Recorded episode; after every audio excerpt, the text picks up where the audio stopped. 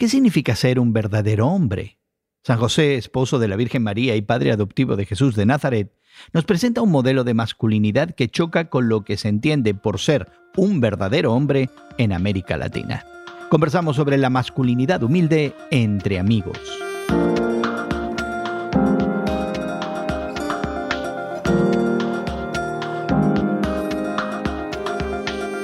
Gracias por acompañarnos entre amigos esta conversación semanal con Guillermo Serrano, Elsa Mazzoni y tu servidor Gerson García sobre la fe cristiana y su interacción en el mundo contemporáneo. Queremos invitarte a suscribirte a nuestro podcast y a seguirnos regularmente. Puedes encontrar entre amigos en tu plataforma de podcast favorita. También mayor información y otros programas en radiomudi.org. Hoy consideramos la masculinidad humilde que representa a San José, sí, el esposo de la Virgen María y padre adoptivo de Jesús de Nazaret. Además de que el tema lo ameritan las fechas, un reciente artículo de Christianity Today nos invita a considerar esa sencillez de José como en realidad una actitud de madurez espiritual. Interesantemente, Dios encomendó a su único hijo a un hombre que no podía proveer como esperaba su cultura y que a pesar de eso se entregó a esa tarea sencilla y humildemente. Y esto es algo chocante con la visión prominente de lo que es ser un verdadero hombre en América Latina. Y me da la impresión, Guillermo y Elsa, que en el catolicismo la figura de José, padre humano y adoptivo de Jesús, se ha elevado literalmente a los altares. Y en el catolicismo a José se le recuerda como el santo patrón de la buena muerte, porque en la tradición católica muere supuestamente rodeado de Jesucristo y de la Virgen María. En otros países también se representa a José como el patrón del trabajo porque fue carpintero y porque con eso sustentaba a su familia. En la tradición católica se le hace morir a José bien joven. La Biblia no habla de eso, pero eh, en la tradición católica se le hace morir joven porque en la, digamos, doctrina católica eh, María debía permanecer siempre virgen. Por lo tanto, eh, José tiene que morir joven y no dejar descendencia física, y es por eso que al final de sus días Jesucristo le encarga a sus discípulos que cuiden de María. Pero es cierto, no sabemos mucho de José por lo que la Biblia nos enseña, es el encargado de velar por el cuidado del niño Jesús en sus épocas primeras, en sus primeros años, pero aparte de eso, mm, no sabemos mucho más. Y José no es un personaje prominente en la narrativa del Evangelio, pero sin embargo en la tradición han quedado plasmadas estas posibilidades de José como el trabajador artesano, de José como el padre de familia, quizás que muere pronto como una manera de interpretar el silencio que de él hay en el resto de la narrativa del Evangelio. Pero esta idea de la sencillez de este hombre, del que sabemos muy poco, pero una de las cosas que se declaran en el Evangelio es que era un hombre justo. Y me llama mucho la atención, no hay, no hay muchos que en, en, la Biblia sean declarados así como personas justas, y él es uno de ellos, y esa predisposición al perdón y al no considerar una potencial falta de su esposa, al encontrársela embarazada, hace de este personaje alguien que merezca nuestra atención, una atención que desafortunadamente no ha tenido, ¿no? La palabra justo en la Biblia tiene una acepción muy curiosa y muy interesante, porque no quiere decir un hombre que procede con justicia delante de los hombres, sino más bien un hombre que es aceptado por Dios en su manera de vivir como una persona que cumple con los requerimientos o, los requisitos de la ley, por ejemplo, y por lo tanto se le declara justo en ese sentido, no tanto en cuanto a su relación con los demás, aunque también se implica que pueda tener eso. Pero no deja de ser interesante esta definición de la Biblia porque José al principio eh, se le ve muy atormentado con el hecho de que María esté esperando un hijo, esté embarazada, cuando realmente todavía no se había consumado el matrimonio, porque de acuerdo a la ley judía, la tradición judía, la época del noviazgo, la época del compromiso, implicaba un año de espera, en donde había que entregar las dotes, había que entregar algún tipo de prenda a la familia de la novia, porque en realidad ella dejaba ahora de percibir algún tipo de beneficio. Entonces, no era que se comprara la novia, pero había que dejar algo como garantía de que esto se iba a consumar en un año. Entonces, de repente José se encuentra con esta situación y quiere dejarla, pero a pesar de eso, la Biblia declara que él era justo en su relación con los eh, requerimientos de la ley y por lo tanto se le aparece el ángel del que se hace mucha historia en las representaciones navideñas para que se cuide del niño Jesús que, que, nace, para que se cuide de la familia cuando tienen que huir a Egipto, En fin, muchas de las cosas aparece José, pero luego está esa época de silencio. Y el ser declarado justo aquí, Guillermo, me llama mucho la atención porque de alguna manera José rompe con los moldes, es decir, que él no se atiene a esa mm, actitud patriarcal y rígida de prominencia del varón y ante la pérdida o la afrenta al, honor, las respuestas que hubieran sido de otra forma violentas hubieran sido perfectamente justificadas y ninguno de sus vecinos lo hubiera calificado como alguien sin compasión, sin piedad o que no hubiera sido justo. Pero aquí la declaración de justo tiene que ver no cumplir las normas morales de la época y me llama mucho la atención en ese sentido. Tiene razón, Gerson. Creo que eh, José, mientras tiene estos pensamientos, vemos en las escrituras, como lo ha mencionado eh, Guillermo, que en sueños no le habla el ángel del Señor y le dice, no, todo esto está dentro de un plan y creo que en la genealogía que nos expresa también Mateo viene como José, ¿verdad? Es descendiente mismo de David. Entonces él comprende, ¿no? La importancia de seguir fiel a María, seguir adelante, ¿no? Con los planes de casamiento, ¿verdad?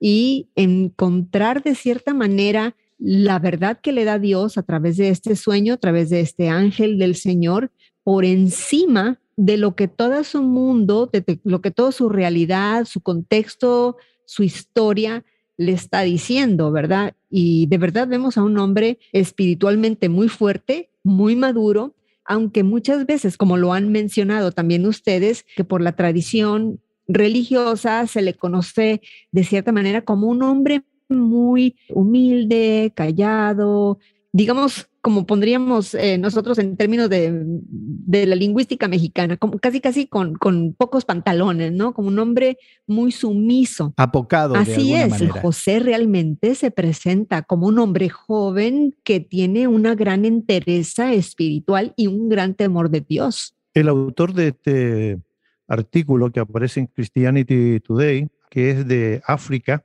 él establece un paralelo muy interesante porque él dice que cuando viene esta guerra civil que afecta a su país en Burundi, en la guerra civil de 1990, dice que se pasó varios meses en un campamento de refugiados y ser alimentados con estas cuestiones de caridad que vienen de organizaciones internacionales.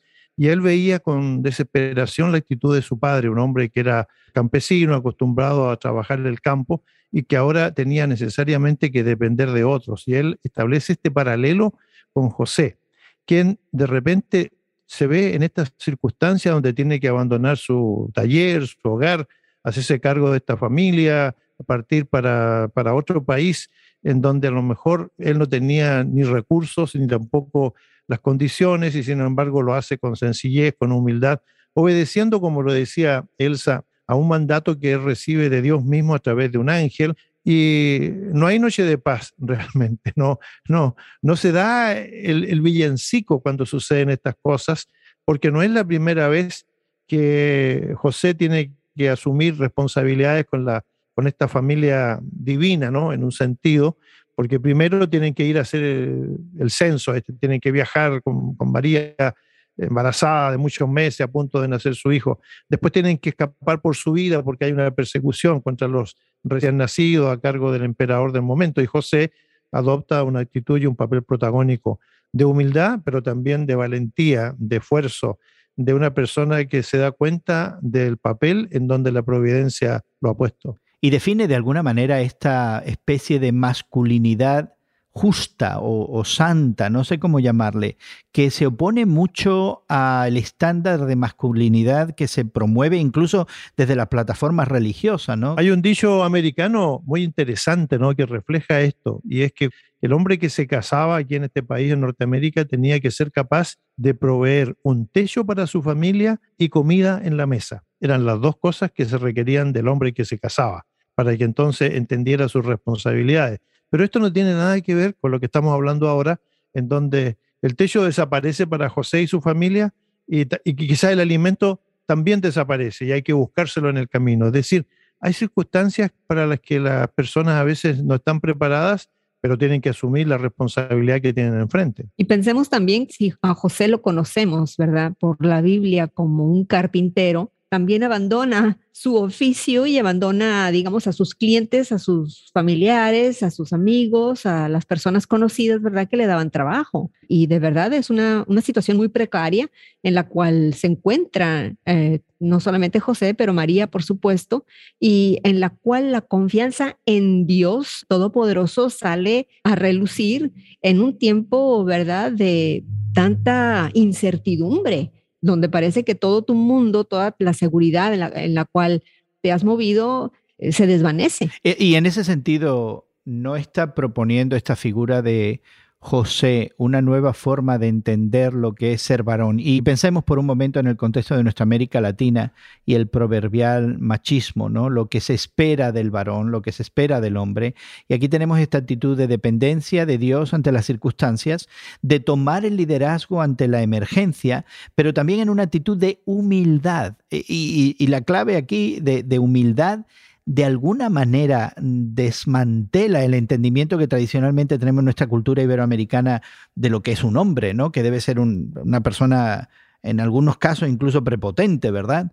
Eh, así que, que no se nos presenta, esta narrativa de José no nos presentaría un nuevo modelo de cómo el Evangelio entiende otros aspectos de la masculinidad, del ser varón, de ser padre, de ser líder dentro del núcleo familiar? La humildad en la Biblia no tiene que ver con una actitud servil ni con una actitud de absoluta entrega a las circunstancias. La humildad en la Biblia, porque se nos habla de varios personajes humildes en la Biblia, se habla de Job como humilde, se habla de algunos de los, de los patriarcas como personas humildes, se nos habla de algunos de los reyes como personas humildes. Incluso de Moisés, el más humilde de los hombres, se nos llega Exactamente. A decir. La humildad no tiene que ver con una actitud servil, ni docilidad, ni tampoco con una actitud de entrega absoluta a los avatares de la vida. La humildad tiene que ver más bien en la Biblia con una percepción de quién es la persona en el momento de con quién se está enfrentando, en este caso, a lo mejor con la adversidad, a lo mejor con el desafío,